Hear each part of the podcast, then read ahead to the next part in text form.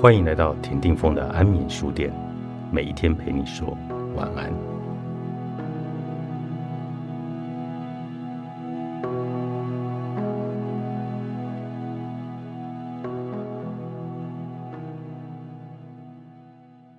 你或许听过伊丽莎白·库波勒罗斯所提出的伤痛的五个阶段，不过后来的研究发现，这五种反应并不是分阶段来表现出来的。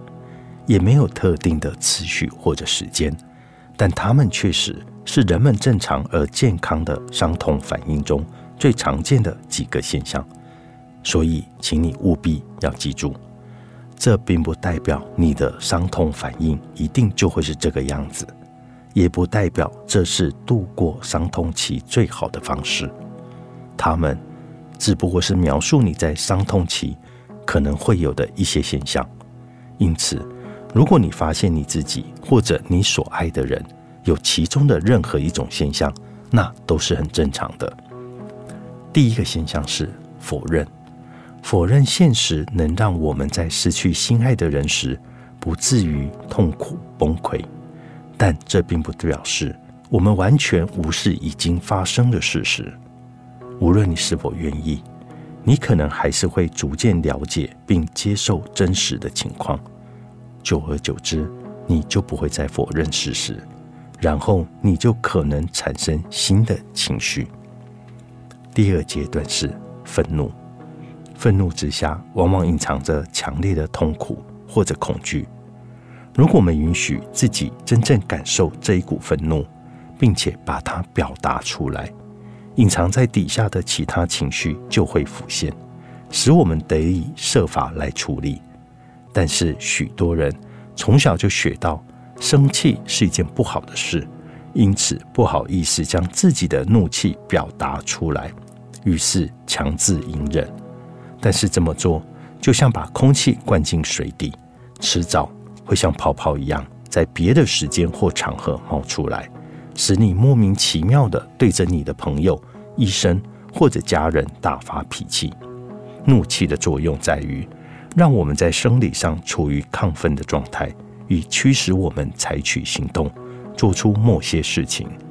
当我们某些事件来让我们自己无法控制发怒时，我们不妨来做出一些肢体的活动，发泄怒气。这样可以帮助我们消耗怒气所产生的能量，来让自己恢复正常。一旦你的身体平静下来，你就比较能够运用必要的认知功能来厘清自己的想法和感受，或者思考自己该如何解决问题。你不妨找一个信得过的朋友，或能够支持你的亲人或者爱人，和他们谈一谈，或者把你的想法写下来。研究显示，一个人如果独自生着闷气，有可能变得更加愤怒，也更具攻击性。如果你没有利用肢体活动来发泄你的怒气，让自己平静下来，可能很难进行任何一种形式的深度放松练习。一旦你用最适合自己的方式来表达出怒气，就可以尝试进行引导式的放松练习，让自己的身体和心灵能够在下一波怒气涌现之前休养生息。接着讨价还价。我们有可能只在某一个刹那浮现这样的念头，但也有可能会一连好几个小时，甚至好几天都在想：要是怎么样会怎么样呢？或者但愿这样的想法很容易让我们把事情怪罪在自己身上，心想：要是当初自己做了不同的选择，情况会不会变得不一样？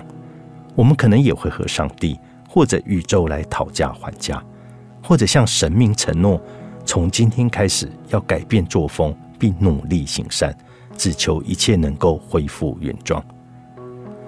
接着，抑郁，这里的沮丧指的就是在痛失心爱之人后所感受到的深沉的失落、极度的哀伤与空虚。这是人们在失去所爱后的正常反应，不一定是一种心理疾病。我们在经历了某一个令人沮丧的情况之后，会难免感到抑郁。这种情况有时候也会让我们身边的人感到害怕，而想要更帮助我们或疗愈我们；有些人则希望我们能够从中立刻振作起来。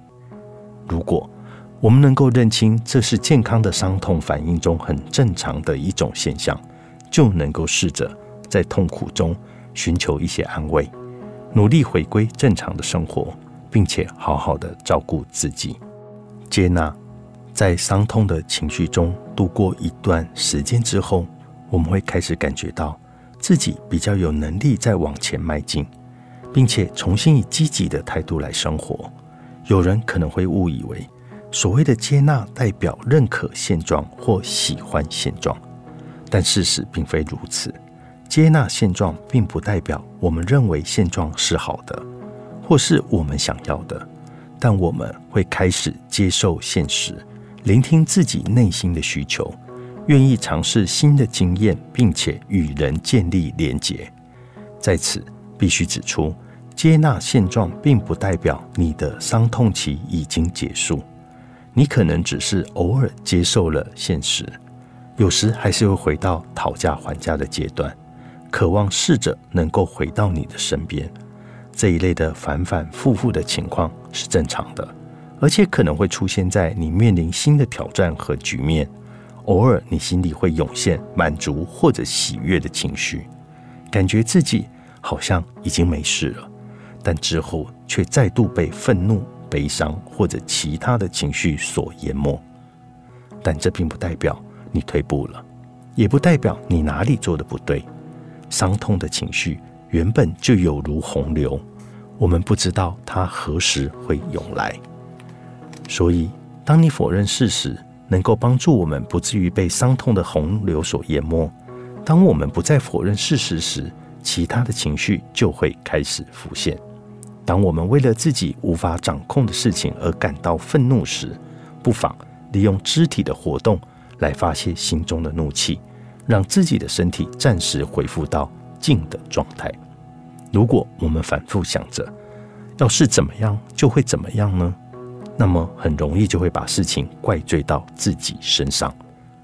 失去心爱的人之后，出现抑郁寡欢的现象，其实是正常的反应。当你接纳了现状，但是并不等同喜欢现状或者认可现状。为什么没有人告诉我？三十七个避免陷入情绪泥沼的养成练习，作者朱莉史密斯，远流出版。